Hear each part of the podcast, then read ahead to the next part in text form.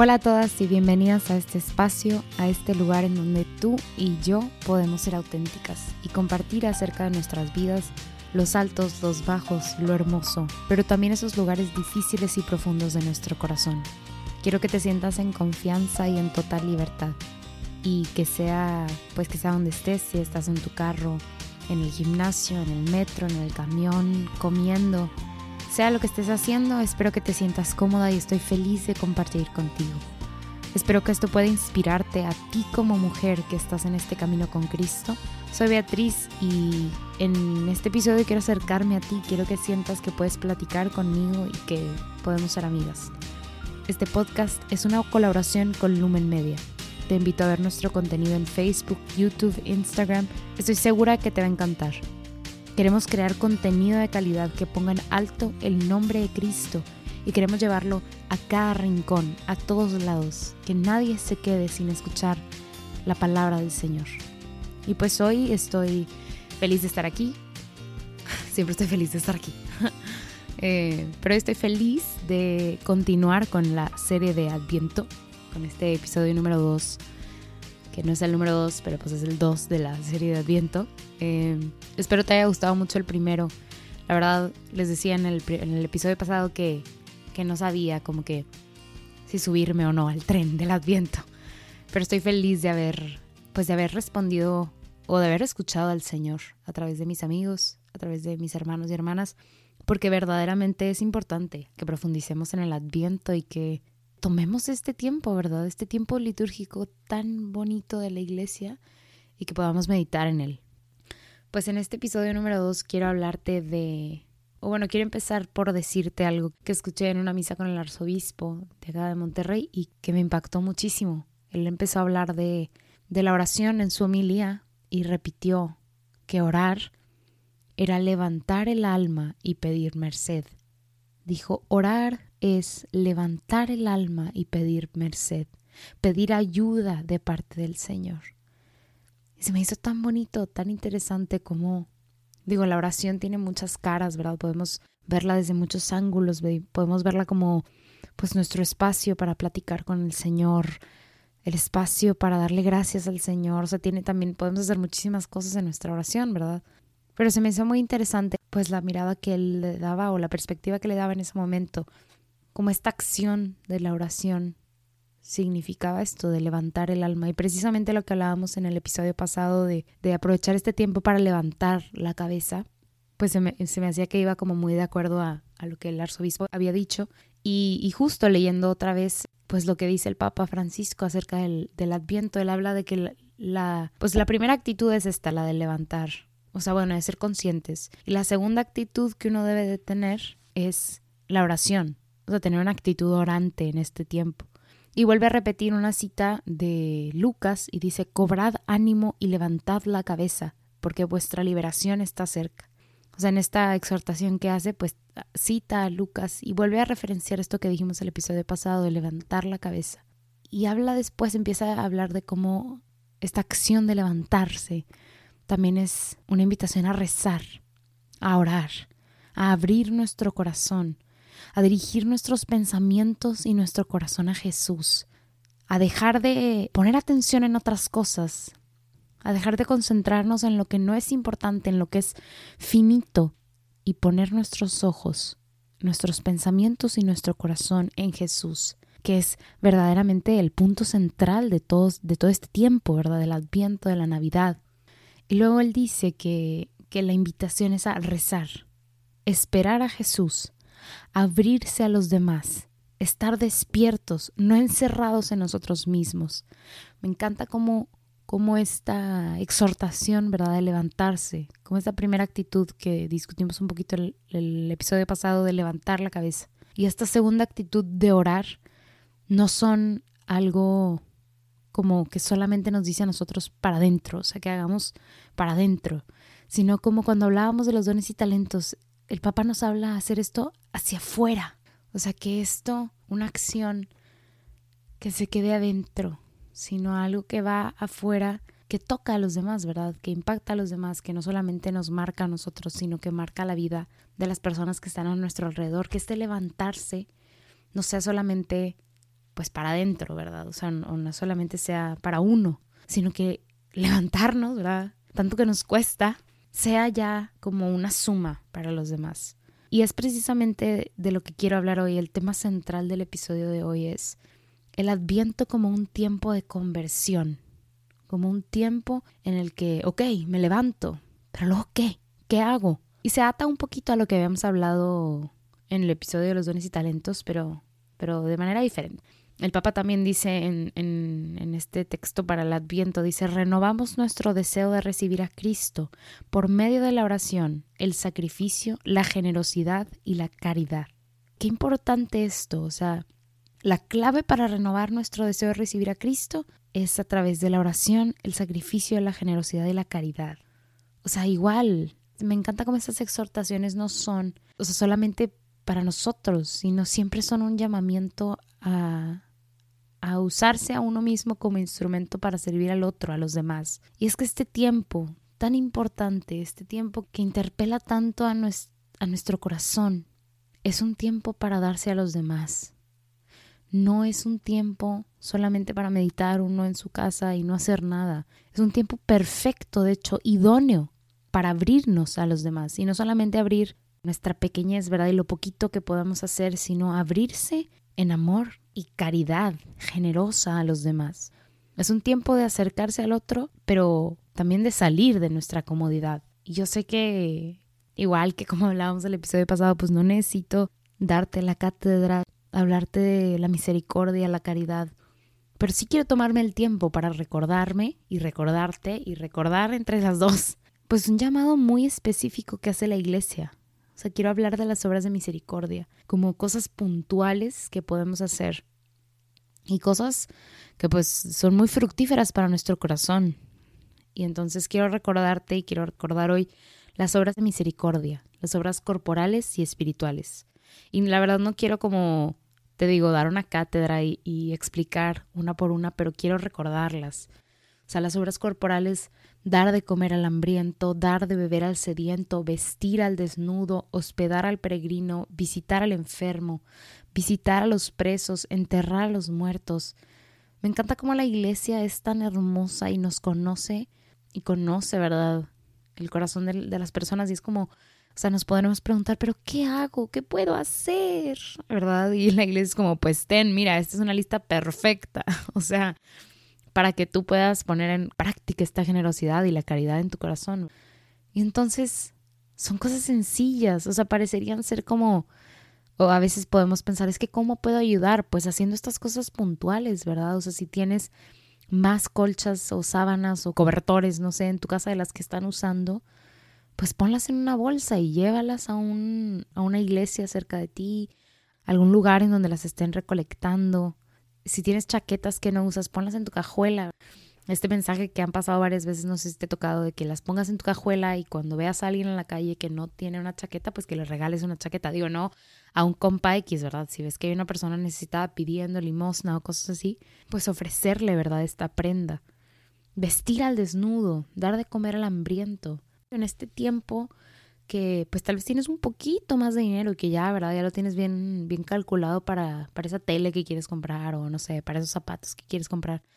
Pues separa un poquito de tu dinero para donar a la caridad, ¿verdad? Si hay un programa de Caritas en, en tu parroquia o conoces el programa, pues no sé, para dar comida a los, a los hambrientos o sabes que están pidiendo eh, algunos elementos para las despensas, pues sal un poquito de tu no sé, jaulita, ¿verdad? De, tu, de tu cueva y ve y compra pues arroz, frijoles, lo que sabes que van a necesitar, alimento enlatado. O sea, a veces nos hacemos como muy chiquitos y no sabemos ni cómo ayudar.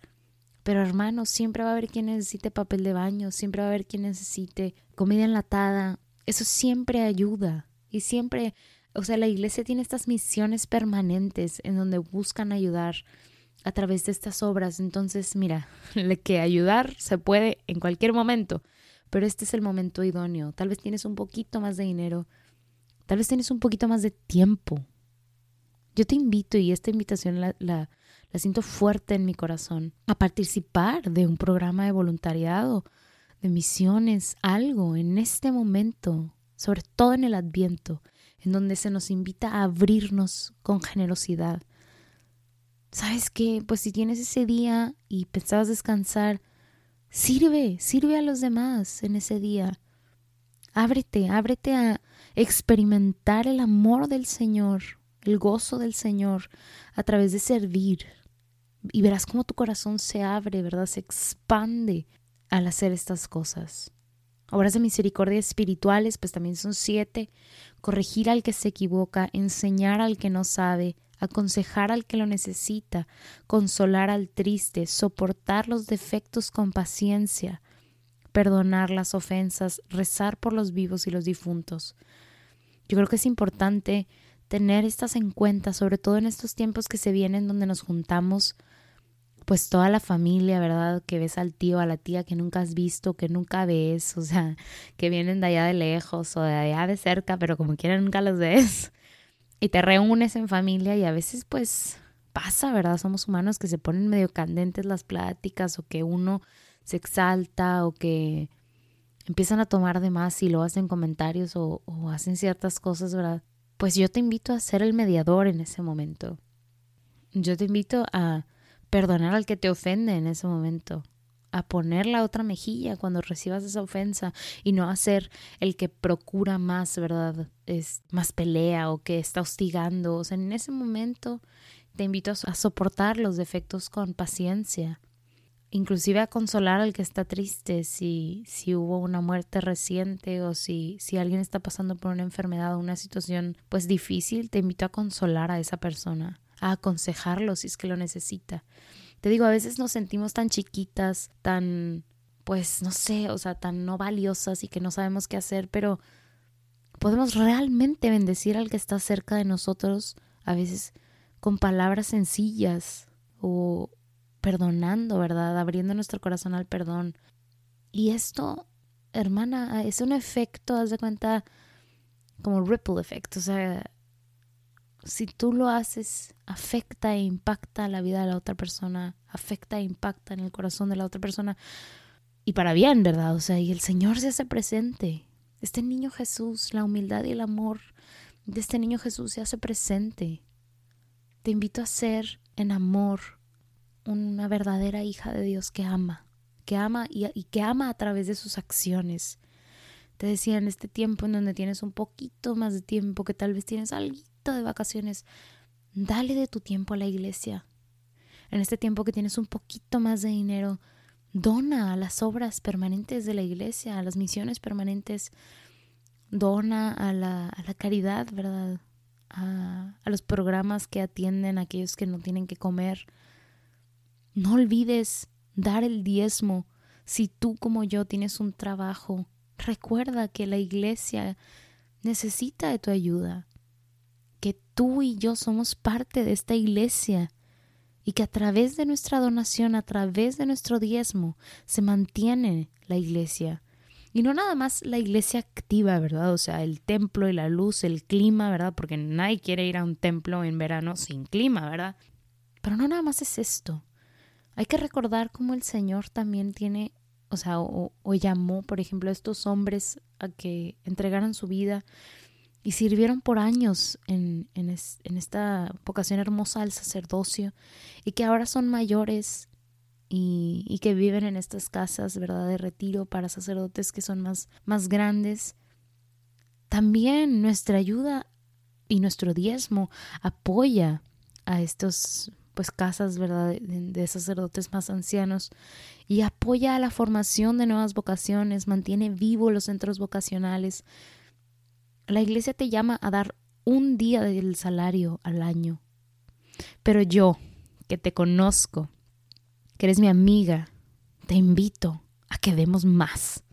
Porque un día de salario no es nada comparado con lo mucho que la iglesia te da. Yo te invito a dar más que eso. No quiero decirte cuánto, pues a que tu corazón decida, pero te invito a dar y este acto del diezmo es muy interesante porque realmente todo lo que recibimos es una bendición del Señor. Todo esto de tu salario, o sea, las comisiones, no sé qué ganas, son un regalo del Señor. El Señor te lo dio, te dio estos bienes para que los administraras y te pide que ayudes a tu iglesia. Y entonces este acto de desprenderte de un poquito de lo que Él te está dando, que es como solo regresarle poquito de lo que te da, es hermoso. Y después podemos hablar más de eso, pero te invito a que dones, ¿verdad? A que des tu diezmo. Y pues también en este tiempo eh, de adviento que tal vez, como decía antes, tienes un poquito más de tiempo o te estás dando la oportunidad de meditarlo, de pensarlo bien, te invito a que ores. Y no solamente ores por ti, ¿verdad? Y tus necesidades, por tu familia, sino que ores por la iglesia, por el Papa, por el sacerdote en tu parroquia, por el párroco, por las hermanas religiosas. Algo hermosísimo de nuestra religión, del catolicismo, es que oramos los unos por los otros. Hay mujeres y hombres dedicados toda su vida a orar, simplemente a orar por nosotros, por todos los fieles, por las obras de la iglesia y no hacen más que eso, que orar. Y entonces igual yo te invito a que nos unamos como católicos, como iglesia, como hijos de Dios, a orar. Claro, por nuestras necesidades, nuestros familiares, por quienes amamos, a interceder, pero sobre todo a pedir por quienes no conocemos, por los que son perseguidos, por los que no pueden en libertad hablar de Cristo y escuchar de Cristo, que son perseguidos y que son asesinados por proclamar que Cristo es el Rey. Yo te invito a pedir por todos ellos, a pedirle la gracia, a ser, a como esa hemorroísa que tenía fe, que sabía que con solo tocar el manto de Jesús podía salvarse. Así, así te invito a, a estirar tu mano y a jalar el manto de, de Jesús y a, con esa misma fe, pedir la salvación de este pueblo, la salvación de esta iglesia. Con esa misma fe, a sabiendas de que Cristo es el Rey, de que Jesús es verdadero Dios y verdadero hombre, le pidas por tu iglesia,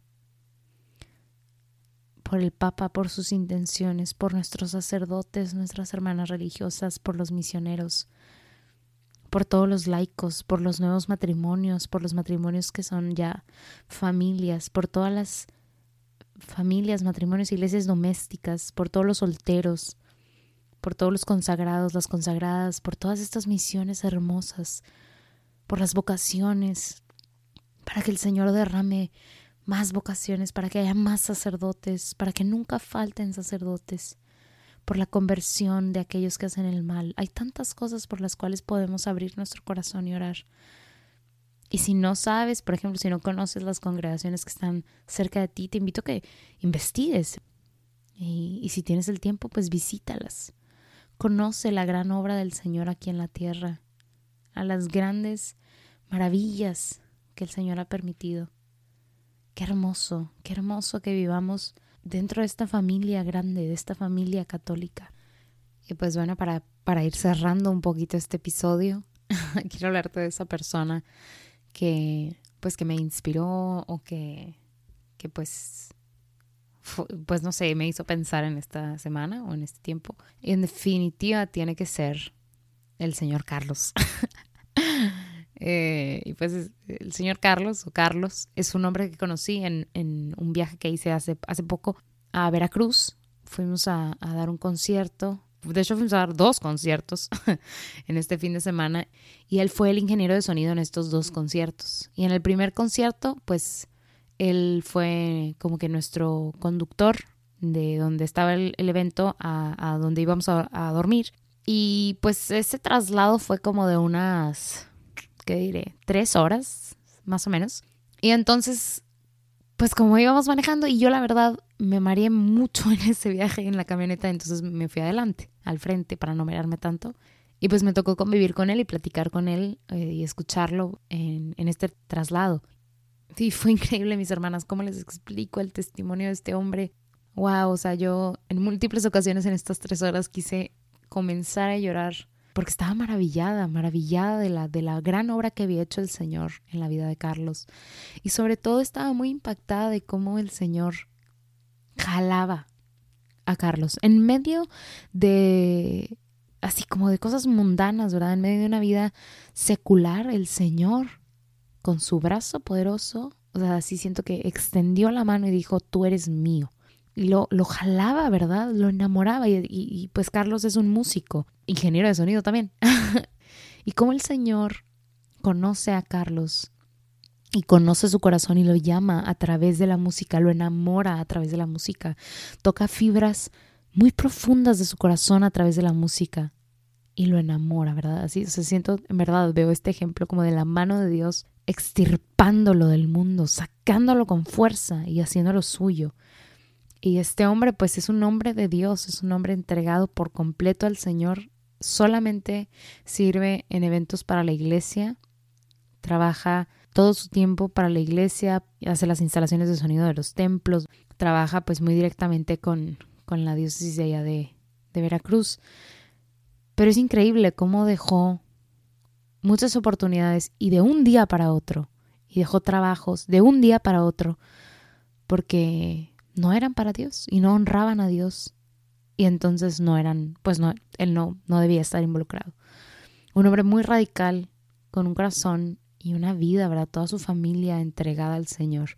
Es increíble conocer testimonios como el de Carlos, este, porque te inspiran, te, te llenan completamente de, de fuego, ¿verdad? Ganas de seguir compartiendo al Señor y de seguir conociendo cada vez más a su iglesia, ponerle rostro, nombre, ¿verdad? Conocerlos. Y pues sí, la verdad es que Carlos me impactó muchísimo, impactó mi vida y, verdaderamente es un ejemplo, es un ejemplo de cómo seguir a Cristo es, es algo real y cómo a veces tenemos que dejar ciertas cosas por el Señor y no nada más amistades, ¿verdad? Eh, grupos, sino también trabajos en donde pues no estamos dándole honra y gloria al Señor a través de lo que hacemos. Y wow, se necesita mucho valor, mucho coraje para poder hacerlo, pero, pero el Señor es el Rey del universo y nos ama y Él siempre va a proveer para nosotros. Entonces no dudes en, en eso, en las promesas del Señor y en que Él está ahí. Y pues wow, sí me dejó impactadísima, Carlos. Pero pues bueno, gracias por escucharme. Te invito a seguir compartiendo este podcast, a pues a compartirlo, ¿verdad? Con tus amigas, con las mujeres que conoces, para que esto, este mensaje pueda llegar cada vez más a más mujeres, para que no se quede entre tú y yo, sino entre tú, yo y más personas, y para que Cristo pueda ser puesto en alto, para que este mensaje, el mensaje de Cristo pueda llegar a todos lados. Si estás escuchando esto desde Spotify, te, te pido que le des seguir. Si estás en Apple Podcast, te pido que dejes un comentario, que hagas una reseña. Esto me, me ayuda y ayuda al podcast pues aparecer en, en, la, en la, plataforma, que, que, la misma app lo promueva y pues que así pueda llegar a más personas y que más personas puedan encontrarlo. Te invito a, a seguir el contenido de Lumen Media en Facebook, Instagram, en YouTube. Todo lo que hacemos lo hacemos con un corazón dispuesto y para que más y más personas conozcan la obra de Cristo, para proclamar el Evangelio en todo lugar. Si quieres seguir escuchando más acerca de esto, te invito a escuchar los otros episodios. Si ya los escuchaste, pues muchísimas gracias. Gracias por acompañarme y nos vemos en el siguiente episodio. Dios contigo.